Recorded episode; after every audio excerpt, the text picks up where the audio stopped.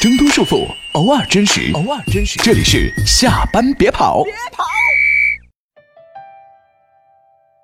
Hello，大家好，欢迎回来。下班别跑，我们今天呢要玩一个脑洞题，讨论一下就是最近微博上很火的几个在线做梦的命题，比如说从天而降的一百万你会怎么花，以及如果不考虑任何现实因素的话，你会想做什么职业？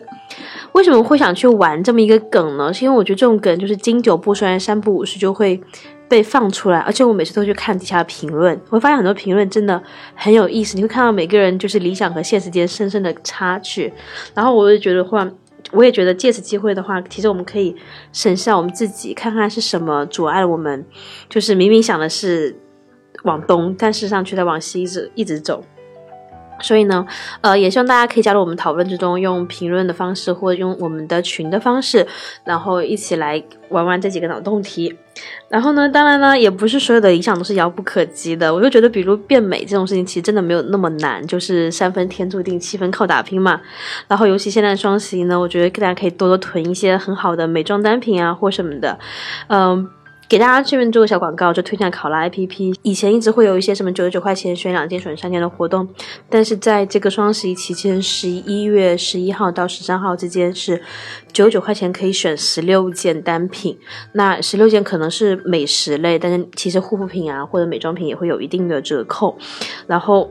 参加这个活动也非常简单，你现在收听这条声音底下呢会有一个小黄条，你点击小黄条你就可以开始买买买了。那如果你本来就东西要买，然后又是我们节目的听众的话呢，希望你们以这个方式多支持一下我们。好，我们现在进入正题。好，第一个问题是，假如让你去学三个才艺，你会学什么？这真的是个好问题，我压根就没有想过这些。对我发现这个东西，呃，发现这个题目的时候，我其实真的是认真想了一会儿。就是平常被束缚太多，你现在让我就是畅想，一一时半会还真没想起来。卡拉呢？我我我我想了一下，但是我的比较家常，然后我先抛砖引玉吧。嗯，我第一个是我会想去学英语，因为我这两天跟我老公吵架，然后我就老想着离家出走，而且想走得远一点。然后我又想了一下，我英语这么差，好像也走不了很远，然后就有点郁闷，所以我就觉得我要把英语先练好一下，我下一次可以牛叉一点，然后失踪几天。嗯，然后第二个是我会很想做一个厨师，因为。年轻的时候好像还没什么感觉，小时候就是你不会做，你就会出去吃。但是现在这两年不是那么喜欢出去吃饭，但是很多东西我都不会做，所以我想如果我会做，我可以在家里把它弄出来，然后也可以在家里吃，那种感觉比较好。还有，我还能有第三个愿望吗？当然，我们就三个才艺哦，三个才艺是吧？好，那。我会想要能够把自己的头发打理的特别好，因为有的时候真的晚上特别特别晚了，我又很不擅长弄自己头发的时候，但是又很脏，然后我我又而且店都关门了，所以我就会很纠结。然后第二天如果没有洗头或者没有把它搞好，我又会又会觉得不能出门这样，所以我会很想要学美发，因为我每次看到大姨的头发，我都会很希望自己。在家里洗也能够达到这种效果，大海头发真的是闪闪发光，喊我去你家里吧。哎，这里又。再次插播一个广告，就是我们上次不是路过那个护肤美容专场嘛，然后其实我们有互相推荐很多单品，其实我们真的都在考拉上买的。是的，我们私底下交流很多链接，其实就是淘宝考拉可能是一半一半吧。然后尤其是美妆这一块，考拉其实真的蛮多的。然后上次我的头发一直很就是细软塌油贴头皮，我刚刚找到大姨，大姨给我开的药方也是一款叫做，我又翻了一下叫馥绿德雅的那个洗发水，用完之后真的会。炸毛就还蛮好的，也是在考拉上面。所以说回那件事，就大家可以点点小黄条去考拉，看看有没有自己喜欢的东西。对，然后那个大意呢？你大意你的三个愿望是什么啊？我的，其实我我刚才有说，其实我平常根本就没有想过这个问题。但是我唯一会想这个问题的时候，就是每年的年会，因为在年会公司的年会上呢，会有一些同事他们会出来跳舞。然后尤其去年的年会，我们有一个同事跳了一段爵士舞，我当时是惊掉下巴，就是因为如果不是这个表演，我压根不知道和我同一个部门还有一个这样的同事，他有这样的才艺，所以我当时就暗暗下。下了立了一个 flag，说嗯，明年的年会我也来段舞蹈吧。结果这一年快到头了，我啥也没学。所以我觉得，如果让我学三个才艺，我第一个想到就是舞蹈。啥舞啊？嗯，现代舞哎，我觉得现代舞是最感性的。嗯，会有一些自我表达的空间的。对。你是为什么会对现代舞结缘呢？对，就是，嗯，我觉得现代舞，反正别的舞蹈我也不懂，说真的，现代舞我不敢说我懂，但起码我觉得它离我比较近，我感觉我是被启蒙过。就是前几年台湾有一个。舞团叫云门舞集，他们曾经很火过，然后当时有很多的主流媒体都报道过他们。我当年呢，虽然不在主流媒体工作，但是也是媒体圈里面工作，所以我跟我同事就一块约着去，说跟跟风，我们去看一下吧，反正也没什么影响。结果我们俩也不懂，瞎买瞎买，结果歪打正着买了云门的二线，就是他的年轻的副牌的一个舞团，然后看了一个看了一场现代舞，名字叫断章，他其实。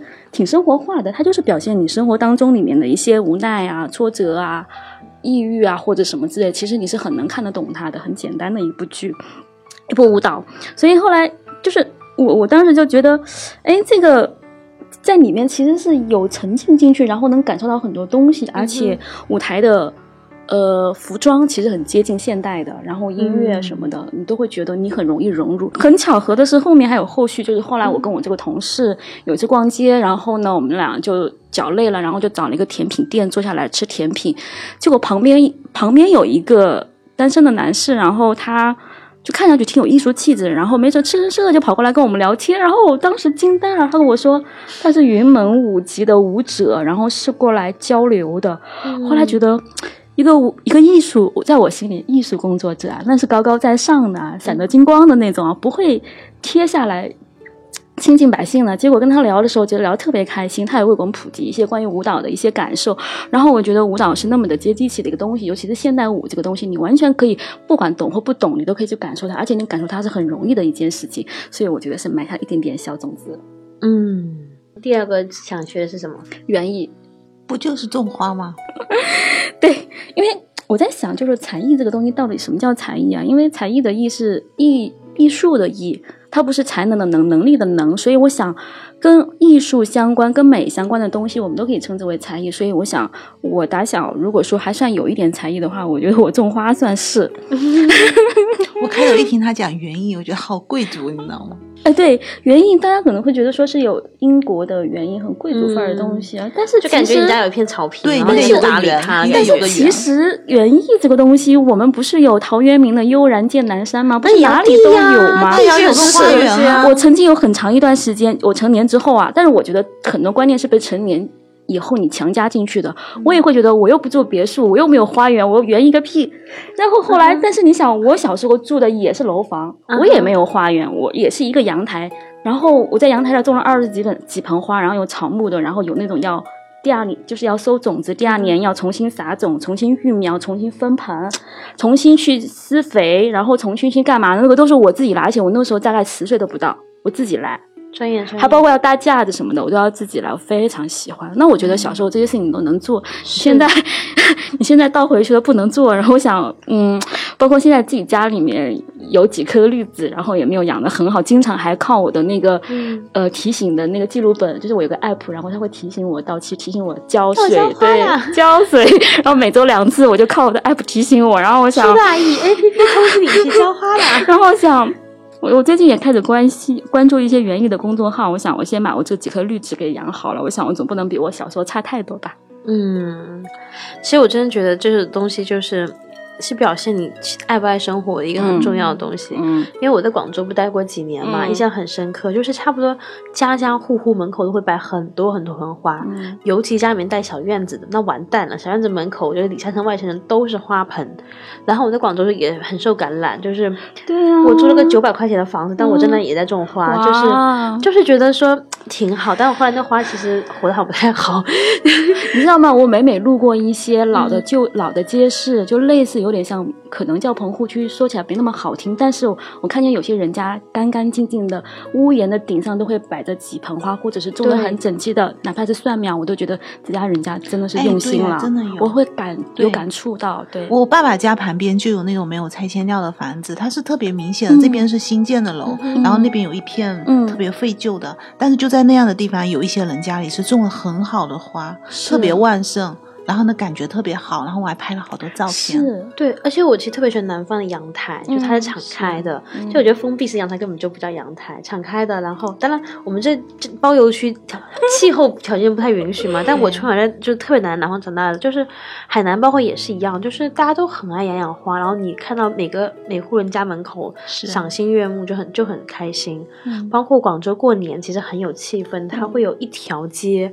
全是花盆，因为当地人有多么喜欢买花，就他们觉得过年一定要抱几个金桔回去啊，抱几个兰花回去，兰花可能发财，金桔可能是怎么怎么之类的。讨一些好口才，对，嗯然后他们也真的爱花，就真的会抱很多很多花回家，然后家里面就是。我们我有亲戚在在在在广州嘛，家里面就是会有很多种，本来日常就会有，过年会尤其多。是然后那一条街就是水荫路，很多广东人可能知道，那条街非常壮观，很有意思。就是我觉得那是一个对生活的热情在里面。嗯。对，然后第三个，嗯嗯，其实我是纠结了半天，我到底是学个乐器还是干嘛？但我想，我也不要，就是大家都学，我去学。其实我我我这块儿没有什么天赋，我觉得我喜欢的还是画画。其实它算是我小时候的一个挺大的一个遗憾，就是觉得自己在这块儿没有好好开发。嗯，然后我记得我大概小学三年级的时候，我们那个小城市，然后举办了开天辟地的举办了第一次的那个绘画班的补习，然后是针对全市的适龄的小朋友，然后分大班和小班，正好我正好够十岁上了一个小班，然后那个课程安排特别好，是我们市里面的几个联合的几个重点小学一块办的，所以是学校里面的比较好的美术老师，然后有好几门课，然后有。有书法，有素描，然后有水彩，然后有国画，等于说重要的几门课都分拆着给你上，然后轮着上，然后每天给你排课，算是一个对美术绘画的一个入门课。然后之后我就开始喜欢上了画国画，从那个开始一直到我上初中，我几乎自己都自学了好多年。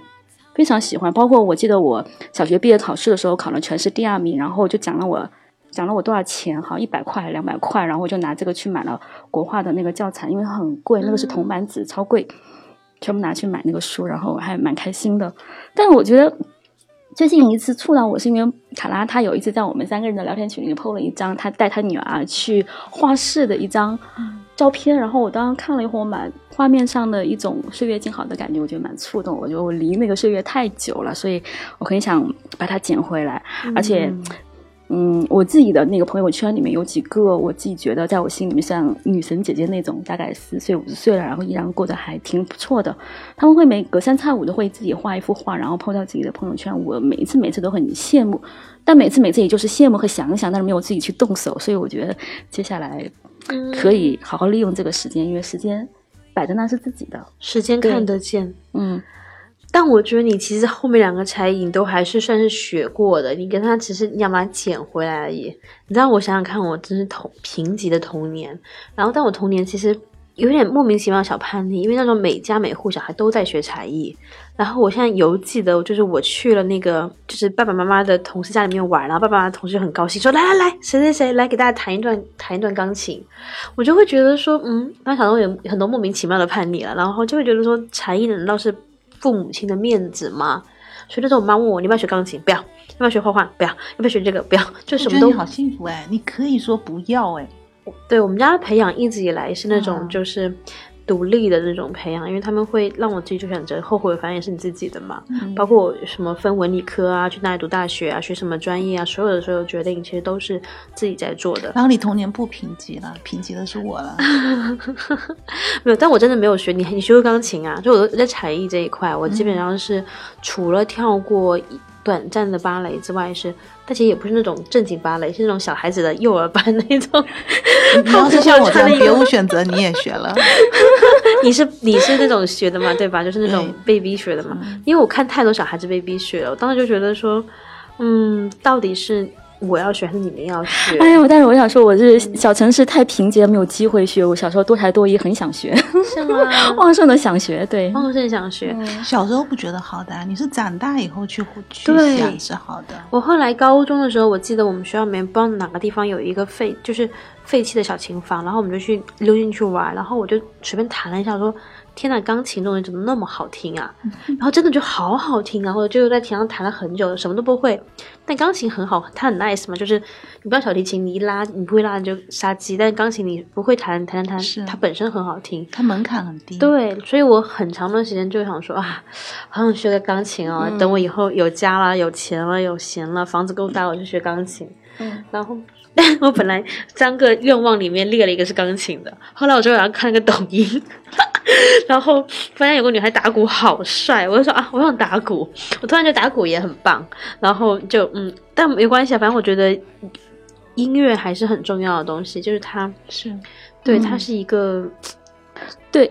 语言，对然后现代舞里面有音乐，所以我就对对对对，嗯是是是是是，那舞舞蹈也是这样，是的一种是一种很好的表达方法嘛。嗯就我觉得，然后还是偶尔需要一个空间，就是你有个地方可以躲一躲。我觉得嗯才艺是提供这个东西的。然后我就其实很懊恼的说，我其实真的是没有任何一个才艺。嗯，对，然后。另外，我还想干的事情是打，就是打拳击，就是有段时间压力非常大，然后就你不是想打人吧？没有没有不敢不敢，打人犯法嘛。然后也打不过啊，其实打得过谁？就我就短短短手短脚，所以有段时间我想去学拳击。然后当时有很多社会新闻啦，嗯就会觉得说，当然你遇到什么事情，你跑肯定是最安全，不可能指望你跟男性去斗。但是我觉得，嗯，好像我心里知道我是个会打的人，能能打架的人，我就觉得那感觉是很爽的。心有安全感。对爽而且网上不就有很多那种动图嘛，就是歹徒袭击女孩子，然后女孩子把他哒哒哒就打翻在地，我就哇好爽。其实我以前学过段时间咏春的，就是后来我就离开广州了，就很懊恼，因为我以前那个老师还是就是李小龙那个老师的第几代传人，啊就是叶问，对，好像是叶问吧，李小龙老师是叶问嘛，对吧？是，对啊，对，他是那个叶问的什么，就是传人是吧？对他的比较嫡亲的弟子的弟子的什么之类，对他真的就是很规整的那个系统里面那个老师，然后人感觉很风度翩翩，嗯就学一段时间，刚刚学完就入门的一套手部动作，我就跑到上海来了，就很可惜。我觉得帅酷一点的东西，我觉得是一件啊，就是自己觉得好像蛮蛮开心的东西。第三个是啥？对我看到这个题目，第一个能够真正想起来，非常非常想学的东西，其实一直以来是夫妻咨询。就我小时候，就是真的十年前就考了咨询师证嘛，后来就我本来一心想往这条路上走，结果后来我爸妈分开了，分开的时候，我妈就每天真的很难过。然后我面对这个场景，我真的觉得说，我不知道，就是你当然你学了什么 A B C 什么疗法，这个疗法人人本主义疗法那疗法，我发现我我不觉得面对一个事实上这么悲伤的事情，我有什么任何的方法能够帮到他。当然，专业人是可以的，但我觉得我不行。就那那那一刻，我觉得我真的不行，我处理不了。当然，如果你按照规整的，就是规矩来说，你其实你是不能给自己的至亲或者是给谁去做的。而且我当时也并不具备上岗资格，只是那件事情让我一下有很大的无力感。我想说，真的有人，比如说丧偶了，就你就你最爱的人去了，你你能够帮他什么呢？就是当然倾听本身是有帮助的，我知道，但是还能帮什么？还能做什么？还能说什么呢？我就觉得，嗯，好像不到时候吧。我觉得，比如说，我可能要到呃多少多少岁以后，是不是可能能够 hold 住这个东西？但我后来就是慢慢慢慢觉得，有一件事情是可以可以帮到人家，就是夫妻咨询。因为在所有美剧里面，大家都会发现有问题，他们会说，哎，那我们一起找个咨询师吧。然后你去看水美剧，你会发现他当的是一个很好的桥梁。就两个人沟通的时候，你可能会陷在我的逻辑里面，然后我指责你；你可能会陷在你的逻辑里面，然后指责我。然后两个人其实很多话，你每天吵很多架，冷战很多次，但你其实很多话你其实说不出来，没有沟通。然后后来又看了很多书啊，什么《爱的五种语言》啊，然后亲密关系之类，你会发现他真的能够帮到，他真的能够给你们一些小作业去布置你，比如说简单粗暴的，我就让你每周一定要夸他一次。你看那些很多很很小的东西，其实它就真真的真的能够改善到关系。然后我觉得，哎，这个事情是真的可以做的，然后它真的能够改变一些什么东西。而且我就当然也只是畅想了，就我现在至今还是很幼稚，我老觉得说很多东西都是可以，我可以去试试看的东西。啊，等我有钱有钱，然后各方面之后，我真的想想去学一学这样子。我还以为学这个是为了挣钱，因为我开始想，要是让我学一个什么能力的话，我应该是学挣钱吧。没有没有，咨询师是咨询师是亏钱的，就是大家看起来他时薪很高，但是事实上呢，你如果真的是负责任的话，你不可能批量生产的。我不可能每个小时对一个人，然后我就比如说一天干满十几个小时，一个你或就是所谓的客流量也没那么大。二是你要真的帮那个人，你要很认真的跟他去聊、倾听，然后了解你情况，然后我们一个星期见一次。那这个过程里面，我能想象，你也想，你你也能想象自己，就是你的理论要结合时间，然后你再回来找我。然后其实你高质量聊完一次天，一个小时以后，我都不说咨询了，我去做一些项目拓展，去找找找客户或者合作方，其实都是精疲力尽。而且你要成为咨询师之前，你要花很多钱。就你要自己被咨询，你要接受督导，督导是极贵无比的，然后你要上很贵很贵的课，所以这个真的是要有钱有闲之后，我就很想做这件事情。你是觉得会有很很有成就感是吧？对，我会觉得很有成就感。就你能但小时候觉得，哎，这个东西好玩，是因为你听到很多故事。后来长大你会发现很多故事你真的不要听到比较好，不想听到。但是我后来觉得这东西是真能够去改变，东改变些什么。然后我推荐给大家一部电影。好像是叫希望温泉，我本来说去做下功课，然后就忘了，然后应该叫这个名字。然后他豆瓣打分没有很高，可能才六七分，但我真的那那部电影看得我嚎啕大哭。可能我本来就学过一点点，比较有感觉。他讲一对老夫老妻，就是应该都做我想最浪漫的事是和你一起慢慢变老嘛。但变老之后，如果我们结婚三十年以后呢？反正那个夫妻就陷入了某一种僵局，然后。就是我觉得女人是一辈子需要爱的，然后那个女主角就挺难过的吧，我大概印象是挺难过。然后她好像是强拽着她的丈夫去参加了这个夫妻咨询，后面他们真的就重新又重新又感情步入了第二层，就这个这个有有点土啊。然后这个用词有点，但是我觉得那个那个过程是我觉得这个是一真正的浪漫，就是你你还能够在一个你很熟悉的人身上重找到爱的感觉。两个其实是相爱的，但是他们可能自己都忘了。啊，对，是叫《希望温泉》，我刚刚翻了一下，然后女主角是梅丽尔·斯特里普，所以我觉得她其实分不高，你看了也不会亏，她表演是很好的。我觉得梅姨的作品都不会太差，不会差的，不会差的。两个人演的都很好，然后包括医生演的也很好，他们就三个人的戏。对，不过我是对这个职业一直有很多的疑问啊，嗯，因为我觉得。如果真的是夫妻之间出现问题，我是说我自己啊，我不太专业。我如果真的出现问题，真的能解决问题的人，应该只有我们自己。但是自己你会身在其中，你你不知道该怎么去沟通。很多事情，有些事情可以通过沟通，或者是一些，比如说爱的五种语言，就是 他没有有说个很简单的观点，就是爱其实只有就是大体上可以分成五种语言嘛？什么呢？就是。嗯，服务性的行为，比如说我帮你去揉揉肩，帮你拖个地，接受你。那比如说赞美的赞美的语言，比如说礼物，比如说亲密的身体接触，它可能不一定是性，可能是拥抱或什么的。还有一个是精心的时刻，就是说我们一起去享受高质量的，比如说一起看个电影，一起去旅个行。但我其实要补充一点点，就是五种语言并不是说教你要用这五种语言去向对方示好，而是说每个人的语言不一样。就有些人觉得说我在用我的语言对你好，比如说每天我在帮你干家务，但殊不知可能别人要只是说你背后一起好好看一场电影，我们有一些精心的时刻，所以那时候他能承担的一个沟通作用，就是说引导大家发现对方的五种语言是对方要的那种语言是什么，然后用对方要的语言去跟他去沟通，然后这样效果就会蛮好的。可是有的时候我觉得不是我不知道怎么去爱，也不知道怎么样，也不是我不知道怎么样让他开心，嗯。而是我不愿意，就老娘这要生气了，我就不想让你爽，然后你得等我这个气给过了，我过了，我可以让你活得特别舒适。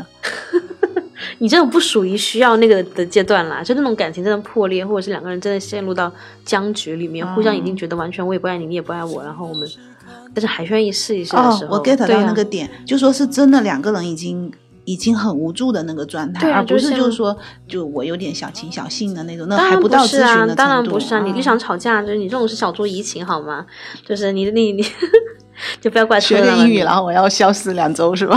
对呀、不是，他是真的。你看所有美剧里面，就两个人要离婚的前夕，可能有一个人如果还愿意试着说，我们去报我报名咨询好不好？这样子，不过你刚才有一个东西我比较打动我说，没有想到我我我我到了一定的年纪，可能我已经忘了之前对他的爱，然后又重新找到爱情，对啊，那种感觉还蛮浪漫的。对，我觉得这个是真正的浪漫，因为现现实生活中就是你很有可能会忘记嘛。我发现跟你们比，我三个都是随便瞎想的，就是。但我觉得真的是我很很长时间以来但我觉得你这个真的很好，就是自己、自己既既想去做，而且对别人又是很有帮助的东西。对但我觉得我想来想去，我还只想自己开心。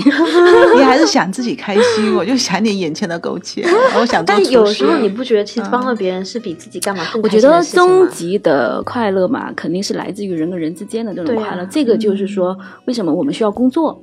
对对，所以其实我想说，如果说让我再多一个才艺的话，我想说，我还想有赚钱的能力。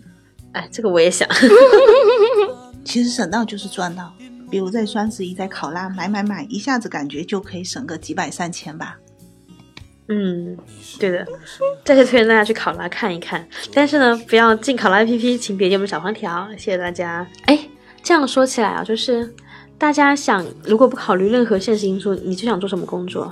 不考虑现实因素啊，我想做，我想开餐馆，哎，这个是真的。就是其实我是因为前段时间看那个《亲爱的客》呃呃不是《亲爱的客栈》，是那个中餐厅的那个结局，哦这一季的结局。然后我当时看完以后还挺开心的，我就跟我老公半开玩笑说：“我说不考虑客源，我就要开餐厅，而且要开一打。”然后我老公说：“我也想开。”但是我想开餐厅这个想法经常会冒出来，而且我是我很小的时候就开始想我要开餐厅。我现在想开的餐厅就是大概把我现在的家变成了私房餐厅，而且一次只服务一桌，一周只接待一次。嗯，其实很多这种嗯释放是啊嗯餐馆，但这个东西它会对你，当然厨艺是有一定要求了，而且除了厨艺之外的手艺，可能你还得嗯有那么一两点拿手的东西，比方说他有点才艺，所以我前面有说了三点才艺，看看是不是哪个可以捡起来。没有私房菜是主打的，把你给你跳舞的啦。但我觉得私房菜很多场地方好，是它提供一个很舒服，但我其实并没有去过，但我朋友去过，嗯。他们团建就会去那种嗯。什么小院子里吃云南菜，胡同里面就环境特别好，你有私密性，他一次只接待一桌，对。那消费极其高的，就是对。如就因为我的人工成本高啊，我亲自下厨，是是是是是 什么时候先接待我们两个试试看？可以试试看。营业一下，对对其实对它那个就有点像城市山民一样，就我们我们虽然是居居住在这个钢筋混凝土里面，但是我们也可以打破那种老死不相往来的那种界面，我们可以走近一点点，因为某种因缘机会我们认识，然后我们又想走得更近，那么这样的一个机会其实是挺好的，所以。我觉得我我上周还真的在家里面列了个单子，我想我有什么拿手菜，我列列看。可以考虑要请我们去吃吃看。可以，如果开业的话，先从你们来试餐。OK，拿不拿手我们说了算。啊、我对自己挺有信心的。阿南呢？我啊，其实我从小到大就是很想当图书馆管理员。但我刚刚聊完我的那个夫妻咨询之后，我觉得夫妻咨询也很不错。但我真的是一个很幼稚的人，我就是那种还跟小学生一样，你知道吗？比如我看了一个电视剧，我觉得哇，干什么什么也很棒诶，我觉得我想去，就至今还和小学生一样，老老觉得好像未来有无限可能。哎，可能其实并没有。抽根烟冷静一下，就是我觉得图书馆管理员是我很想做的事情，因为小时候有很多重要的时光都是在图书馆里面度过的，包括上次直播讲过那个灰灰蒙蒙的高中时期，我就去图书馆去到就是那里是我的避难所啊，去到就是那个管理员说你怎么老来借书，一星只能借一本书，你还要不要学习了？但我那时候其实成绩很好，然后我就不借，我就躲在图书馆里面看。看完了再走，然后包括我现在就是经常看不进书，然后我有我今年来为数不多几本书看进去都是在那个延吉优书店里看进去的，就我觉得你在那样的环境里面，你就觉得人是可以静下来，好好的去遨游在精神的海洋里。我就觉得，嗯，当图书馆管理员挺好，就不考虑任何现实因素，就你不要社会地位，什么都不要的话，其实我觉得那个很幸福，就是。我就守着我那小叔叔，然后我就在门口，然后你们就进去，哎，爱干嘛干嘛，你们不要吵就行了。然后我就可以无限的看书，我觉得挺棒的。其实你是要想拥有在图书馆里可以随便看书的权利吗？嗯，没有想那么多诶，但小时候真的觉得图书馆管理员很棒。啊，也不知道为什么，就你可能坐拥这个地方吧，然后你每天也不用干什么事情啊，就发呆就好了。然后想看书看书，想发呆发呆。可他还是要工作哎，对对啊，他除了看书，他还得做别的事情。嗯，就对我没有了解，就是你没有深入了解过他们干的事情。就是其实你喜欢待在图书馆里面，然后可以有那种在图书馆里所有书都是我的，我可以在里面使劲看书，我拥有这图书馆的感觉是吧？啊。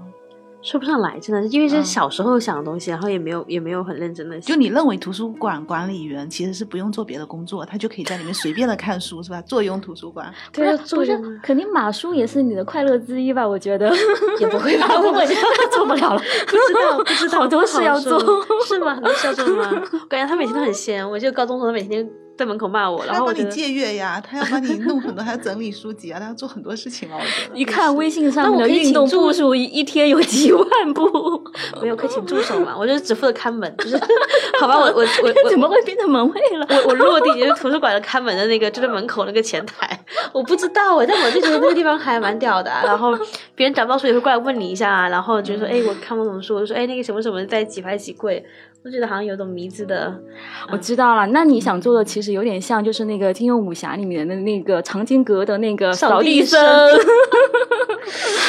嗯，也不用武功那么高强了，我觉得你不是要去学咏春吗？连起来了。学过啊，好吧好吧，嗯，哎那卡拉呢？所以我刚才才会跟你说，你你这不是就是要工作吗？嗯，然后如果不考虑任何现实因素，我就不工作啦，就专职旅游啊，到处吃喝玩乐啊，然后写写公众号呀，但其实你现在也能做到这样的生活，不行哎、现在你觉得是什么阻碍了你？？因为我有小孩啊，我现在觉得好像还是需要工作，没有仔细想过，我就觉得现在好像放不下。但是如果不考虑现实因素嘛，对，那你的现实因素是什么吗？我现在啊，我就觉得好像我需要一份工作，因为回到家里面，我也不能够满世界乱跑，那我也不知道除了工作我还能做什么在家里。嗯，好吧，那我们再来开一个快乐点的题目，就是如果从天而降，记住了从天而降啊，就是一百万，你会怎么花它？啊，如果从天而降一百万的话，那我真的可以不工作一段时间了。所以总的来说还是因为穷，对不对？好，那如果从天而降一百万啊，啊，我再讲一下我这个比较 low 的人，包括三个愿望也很 low，然后有一百万也很 low。我要呼朋好友的吃几天的火锅，嗯，各种美食。到我的餐厅来。好，然后呢，我再想想怎么花这个钱，因为我觉得以我这种也吃不了什么高级的东西，估计也花不了几个钱，一百万还可以很经用的。我想和我爸妈一起去旅游几个月，然后去一些我一直很向往的，嗯，和我爸妈曾经在那里很开心过，或者是我们一直很想去的一些地方，比如说普陀山，比如说最近妻子的旅行里面很火的那个瑞士。如果我老公时间上允许的话，我也会带着他一起。嗯，再奢侈一点的想法是，如果全家都同意我女儿可以休学半年的话，我也带着她一起去。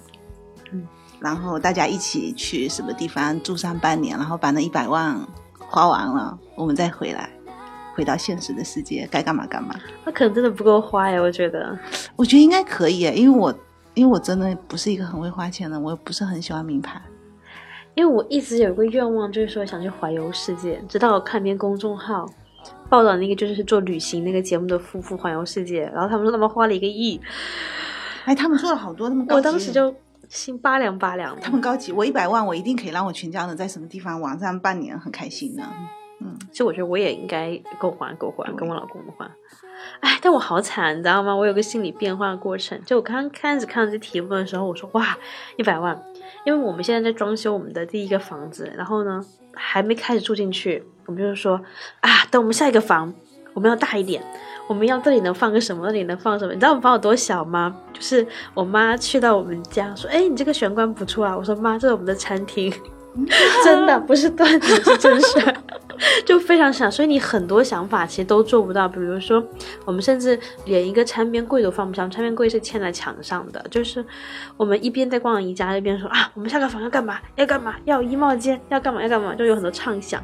所以我说啊，一百万。一百万呢，我就把现在房卖了，然后呢，一百万作为首付，首付呢，我们就可以一起换个大一点的房子，然后就可以干嘛干嘛干嘛干嘛。然后后来一想，妈呀，本来都只是想想而已，然后就还把自己搞得那么累，真换了，然后还又 对又付上了债，又付上了债，我我我他妈还要去还贷，我还要去还更重的房贷，现在房贷已经不清了。对，然后我觉得说好，我要去审题，审题是从天而降，我说当它是一个不义之财，我要克制住我去。买房换房的各种那个想法，就是其实我内心也非常想要去玩一下。我记得那时候我妈去俄罗斯玩，玩完完之后跟我跟我说，说哇，跟你说俄罗斯这种地方一定要去什么半个月、两个月，很长时间慢慢走，坐火车。我说妈，我走半个月，我回来就没有工作了，已经，我的工作就不要我了，哪有哪有这么好的那个？就一方面是。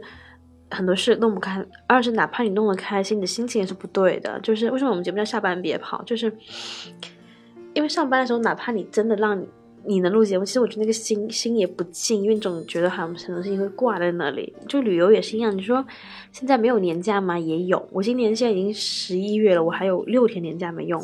然后有那么穷吗？也能挤挤出来，但是你真的能够放心去玩吗？没有。所以我就觉得说。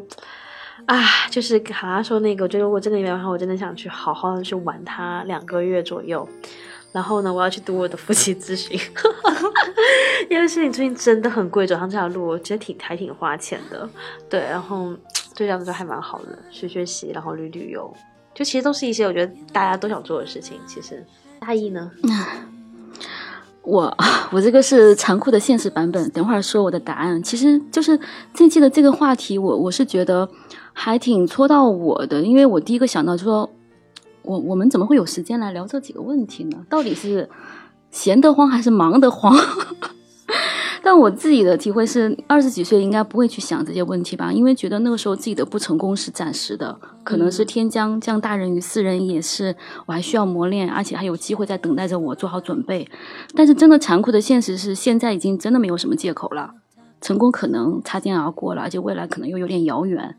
所以我突然一下觉得来想这个问题，其实是有点疑惑哈，怎么现在有空来想这个了？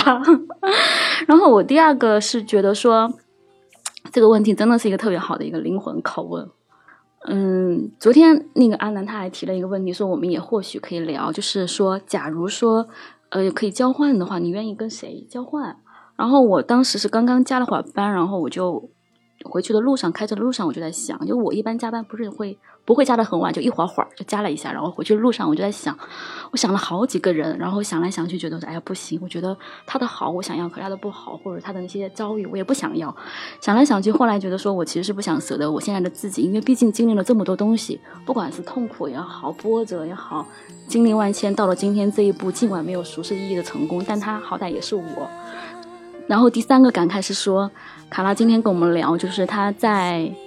关注的一个他非常喜欢的一个文化名人的一档新的节目，然后当中有一个观点是说，那个文化名人他在讲他的人生的下半场。那他因为五十岁了嘛，所以讲他的人生下半场。其实我当时在想，驻足在这个地方，我一看，我觉得，哎呀，我算是回望我的人生三分之一吧。我在想下一个三分之一自己想怎么过。其实这个这个节点就。就可能就是真的要去想的一个问题了，而且是一直以来卡在我这里的一个问题，所以我觉得这个问题对我来真的是灵魂拷问。不是一百万吗？对，真的是一百万。所以我把这个问题当成一个很真实的问题，就是一百万从天而降现金，我干嘛去？后来我想想看，就是说过去的这些人生到底是什么原因带给你的这些所得吧？我觉得还是回到现实，你还是希望你能够有所得。那。目前的这些所得是因为什么而产生的？我想可能大部分原因是因为过去受过的教育和自我的教育，所以我觉得下一个三分之一自己在这个节点上，如果一笔钱给我的话，最想做的事情就是去读书，嗯，享受真的是好的教育。我觉得在这块的一个缺失，很想把它补回来。我觉得读书本身就很快乐，就是更希望是好的教育，而且我是差不多有个目标去读什么。就是最近一年来，大概有三个年轻人对我的影响其实还是蛮大的。我觉得未来如果有节目可以聊的话，可以聊聊看。他们三个人都是在年轻的时候呢读文理学院回来，所以我觉得啊，还有这种教育。后来我才了解到，原来有种教育叫博雅教育，多缺失。可以给大家科普一下文理学院。嗯，文理学院其实它听上去有点像说啊，那不是贵族读的嘛？其实他不会去读任何就是直接可以应用到工作当中的东西。嗯他读的东西大部分都是基础的科学和基础的文艺，比方说他的重点学科目可能就是数学、物理、逻辑学，然后就是文学、文艺、艺术里面的这些领域的基础的东西。对，所以我觉得哦，太缺这个东西了，我太想要去读这个东西了，因为。工作到现在的这个节骨点上，然后包括现在，我不能说我很了解现在的未来就趋势，什么人工智能 AI 这些东西之类。但是我现在明显的感觉是，大部分的工作搁在你面前其实没有那么难，但你很想把工作做得再突出一些的话，它对你的个人的素质要求就太高了。我今天还在想，假如说给我一种能力的话，我要什么？我想应该是想象力嘛。可是这东西从哪来？你琢磨不到的。所以你回到教育的初始的本初，你觉得说我能不能好好的发展我自己本来天真的那一部分，或者我本来的才华的那一部分，而让我好好去发展我的博雅这一部分的素养。嗯所以我后来想，如果有时间有钱，那就去干这个。嗯，不过去读书确实是我经常一直想的，但嗯我不我也是说去读经常想博雅，我一直很想去学画画，倒是真的。就是比如艺术类的一些东西，比如嗯画画呀，或者是学一嗯些历史什么的。嗯哎，但我想出去读书，完全只想出个国而已。就因为我身边有朋友，就是在工作蛮多年之后，他也是嗯给自己一个间隔年的感觉，倒也并不说到下半场，但是他就本来有很好的工作，真的跑去英国游学了一年。其实我觉得学什么我根本没有问他，但我就很羡慕你可以在国外 就待一段时可以间，生活在别处对，生活在别处，我就觉得这个主要是这对，我觉得这个我也会，我也会觉得很羡慕，因为什么？我觉得我好像没有过过一个人的生活。对我也想，这是我觉得对我来说最有吸引，因为我几乎是从学生时期就谈了恋爱，然后开始就进入了婚姻的殿堂。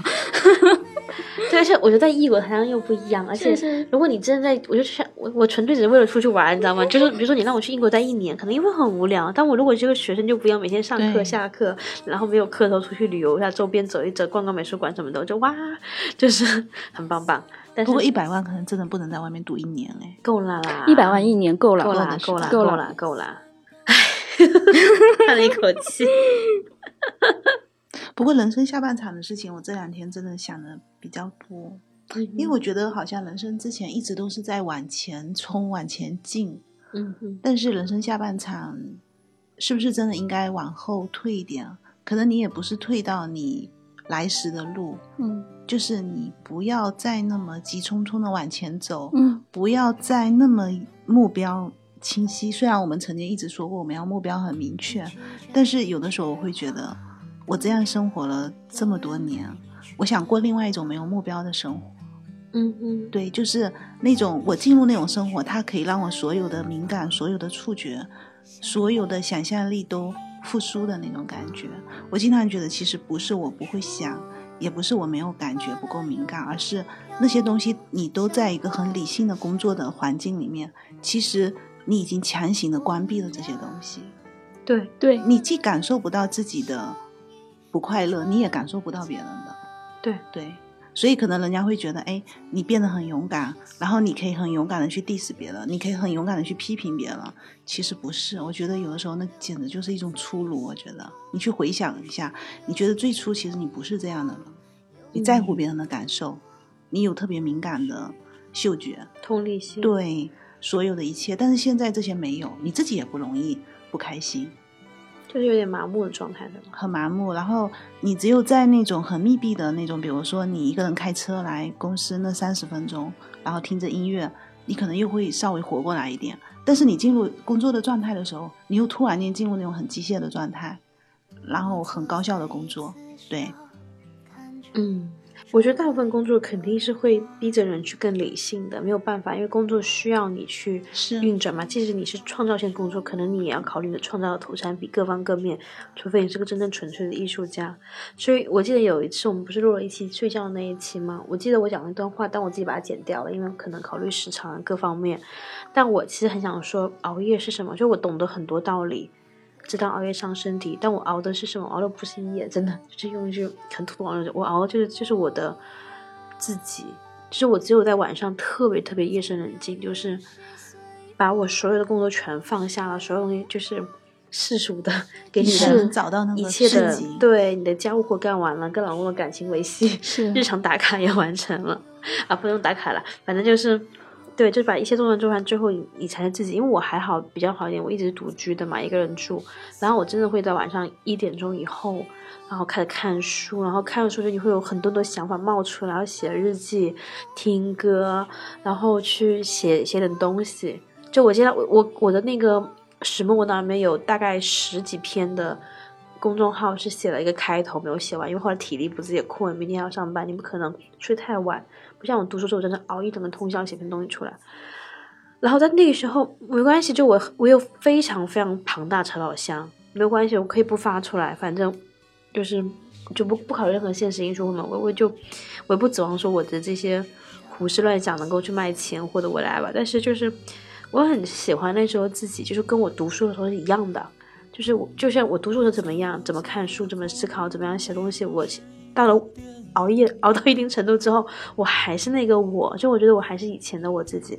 那时候我是很开心的，所以就尽管知道很多道理，但依然还是就是无法很好的朝朝夕，因为我不想丢掉那个很敏感的，就是我自己这样子。我特别理解你，就是我需要跟我自己相处，我需要知道他还活着。真的，对，就是你知道吗？我最近看那个《如懿传》，然后其中有一个画面。我真的就哭到那种崩溃的状态，就是大家都说那个画面周迅特别美，然后她啊，跟那个就是呃皇上面前的太监李煜，他去笼络他，把他那个腿上上药什么的，然后当他走了以后，他就坐在那个门槛边发呆，特别少女，特别美，但是就是那个瞬间我狂哭，因为我觉得以他的价值观，他会觉得他所凭借的。他所重视的就是他和皇上的那个情分，他觉得他有这个情分，什么都不需要。但是从他开始决定去笼络那个太监的时候，其实就是他知道在这个宫里，我跟皇上的那个情分是不够的，然后他才去做了这个事情。我记得他那个情景，周迅演的特别好，他就拖着自己的下巴，然后轻轻的弹掉了自己的眼泪。然后就坐在那里发呆，然后看到那里的时候，我就翻江倒海的，我就觉得其实有很多很多职场中的人都是这样，就是你其实强行的关闭了很多自己天然的东西，然后你让自己拥有了很多自己小时候其实可能在你的审美里各种嗯价值观里，你觉得你不是那么想要的一些技能，包括理性。包括，因为你要节约时间，可能你就不能够顾及特别多的东西。但其实你不是那么喜欢那样一个没有同理心的，然后那么冷血的，那么不顾及别人的那样一个你自己。你对很多事，你还是希望自己是一个鲜活的一个个体，你是有很多思想的。包括现在，其实我看到很多社会新闻，看到很多的东西，我是无感的。但有的时候我会觉得，哎，其实我不应该无感。然后，而且有的时候你可能看到很多东西，你看到的是觉得，哎。这可能可以是一个很好的生意，就你变得就不是那么的可爱，嗯，对。所以我这两天听那个这个文化名人的节目的时候，我就会特别有感触，就说你一开你你的你的前半生可能一直都是目标很明确的，你想让别人觉得你是一个很积极的、很努力的、很用心、很靠谱的人，然后你就要用很多很多的数据，用很多很多的结果来说话。然后你又想节约时间，对吧？但是你你真的就会一直往前冲，一直往前冲。你你这样活着，其实他觉得我活五十年够了，我后面可能要有另外一种人生。然后其中有一句话特别大，他说我往后退也不一定是要退到来时的路，因为我很多人都说不要忘了什么初心等等这种东西。其实我觉得还真的不是，其实你退回去就是去找到那个真实的鲜活的自己。而且其实我真的不觉得就是。不追求，比如说名利、财富、权之类，就是往后退，它是不同的路。是的，其实这个我我不得不表扬我们刊，我们刊真的很先进，就是我们刊在真的是十年以左右以前，就做过一个东西叫《知道人生下半场》做过那个选题，那个选题真的是经久不衰。后来过了很多年以后，我们看主编在 GQ 又做了一遍这个话题，就是一直有的讨论。那时候我记得是一基金那个年代，就有人是前半生是高管，然后五百强啊外企，那时候还流行外企，然后下半身就在一基金里面。就我之前我提过这个事儿嘛，但是其实就是他真的没有没有，就这个东西真的没有过时，因为很多人都是这样，包括我身边有就是活生生的朋友，然后可能前半生是什么，比如说精算师，后半生可能就也不叫后半生啦，那他就诶我换个跑道，我真的喜欢足球。我去我去做足球讲讲解行不行？他真的去当当了个体育媒体人。还有人肯前半生是销售，然后赚了很多钱，然后后面就去每天去冲浪，就是也不一定是说从赚钱到吃喝玩乐就一定是对的，也可能是我从这个方面努力到后边努力。就我觉得这边安利一下心理咨询，心理咨询真的很好，就它不是一个我的理解里面啊，但我理解也很粗浅，就是它不是一个随着年龄你会逐渐贬值的东西，但它会随着年龄你会逐渐的。越来越好，因为你更通通达各方面，你可能有更多的见过更多的世面，然后他是可以做下去的。我觉得可能也不一定是说我就从此不赚钱或躺着，但你可以说，哎，我换一个职业，或者我像卡拉说干脆什么也不干，行不行？我就是一个职业玩家，行不行？我就是去去去发单，去行不行？我觉得都都很好。就是其实刚大一说。呃，为什么讨论这个话题啊？其实不是的，不是说因为特别闲或特别忙，就是微博上发起那些话题的受众可能都是一些十几二十岁的人，是吗？啊，对，因为他们觉得蛮有可能啊，扎心扎心没有啦。就是我觉得反而是小孩子更爱去畅想这些东西。我觉得我们来提这个东西，其实更更好的一个点就是，我们也可以畅想一下。就我刚刚有说，我至今还是很有，我至今还是觉得说。我不排除我真的到了多少岁以后，我真的有钱有闲，我真的可以去转转转到咨询行业，或者是转到什么行业，或者我真的觉得你也真的可以开个餐馆。是啊，就是其实人其实其实就拿一本很老的经典的书来说，就是《月亮和六便士》啊，你到底是看着天上月亮，还是看着脚下六便士？这个东西是永远都存在的一个颠扑不破的一个你要去考虑的问题，就是你到底是。脚踏实地的同时，还能不能够仰望星空啊？还是要仰望的，当然仰望。对对，而且你畅想一下，你可以找到自己内心真实的想法。是，对啊。大家今天畅想完都有什么感觉吗？就感觉我们我们的里面的气氛有点小小的凝重。我觉得我的剧本还挺完美的，剧本是吗？对，你把你三个三个我的三个才艺串起来，然后和拿着一百万，然后开启我的餐厅，把书读起来。对对对对对，我觉得我的也挺顺的，就是先有一百万，然后我就赶紧去追，就是对我来说已经真的算至少在阶段性是有钱有闲了，然后我就可以去真的去做一些自己更加想做的事情吧。卡拉呢？哦，我不要懒，然后我要把我每一次任何一个食物给我的感动和感受，我都要把它记下来。嗯，对，因为我觉得我只有在比较松弛的状态下，我才是一个比较鲜活的灵魂。对，嗯，好棒！我们今天拯救了三个灵魂，应该是戳了一戳三个灵魂，打捞了一下，打捞了一下，对。嗯，所以我觉得呢，其实大家都可以去有事没事问一下自己，因为其实它也真的是一个挺好的问题，就是你问问看你最想做的是什么，然后是什么阻止了你，为什么你没有做最想做的事情，那你以及你是不是有可能真的可以去做？嗯，其实我发现很多人的想法就是他会，我们会习惯性的觉得说。做人要现实一点，实在一点。然后你的那个理想或你那个你的那个爱好，就是你应该是去压，你应该要去压抑它的。你应该要去做金融，应该去做什么？然后你不能去做考古，你不能去赛车或什么。但其实有这么难吗？我觉得没有这么难。就是你不想在人生的下半场再继续去做别人眼中的那个好像所谓成功的人。对对，你想有自己心里面更多元化的对于成功的定义。对。而且其实也不是一定要到五十岁了，我觉得没有必要。对，因为我我们最近在看一个综艺，就是那个什么，嗯，《奇遇人生》吗？呃，不是那个谈恋爱的素人谈恋爱的那个节目叫《爱情的信号》，对，心动的信号，心动的信号。里面就有个男生就很酷，就他圈粉无数，叫泽哥，就是他家里面一听就是很有钱，虽然没有说过。然后，呃，前半段职业是在很强的咨询公司。然后去做咨询的，去做好像是偏会计那种，具体我有点忘了。然后但他后面就是赛车手，他说家里面希望他做这个，他也觉得他应该做这个，他也有很好的工作，肯定有极好的收入。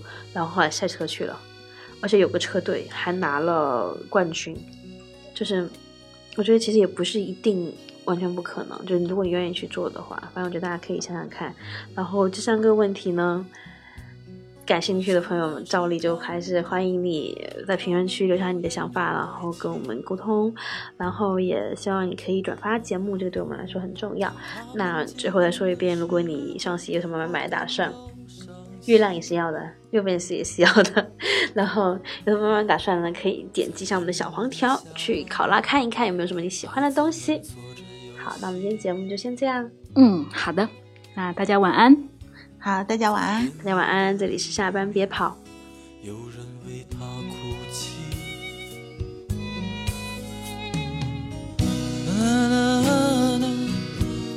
城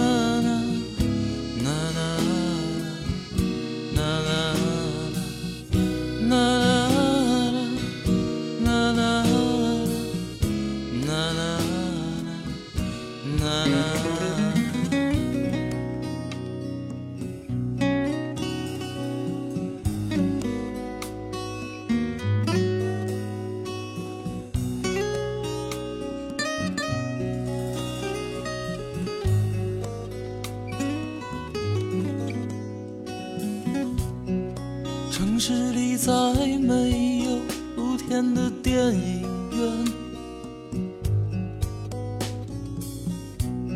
我再也看不到银幕的反面。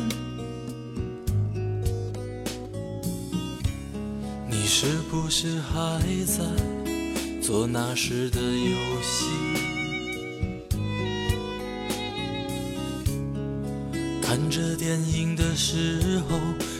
看不见星星。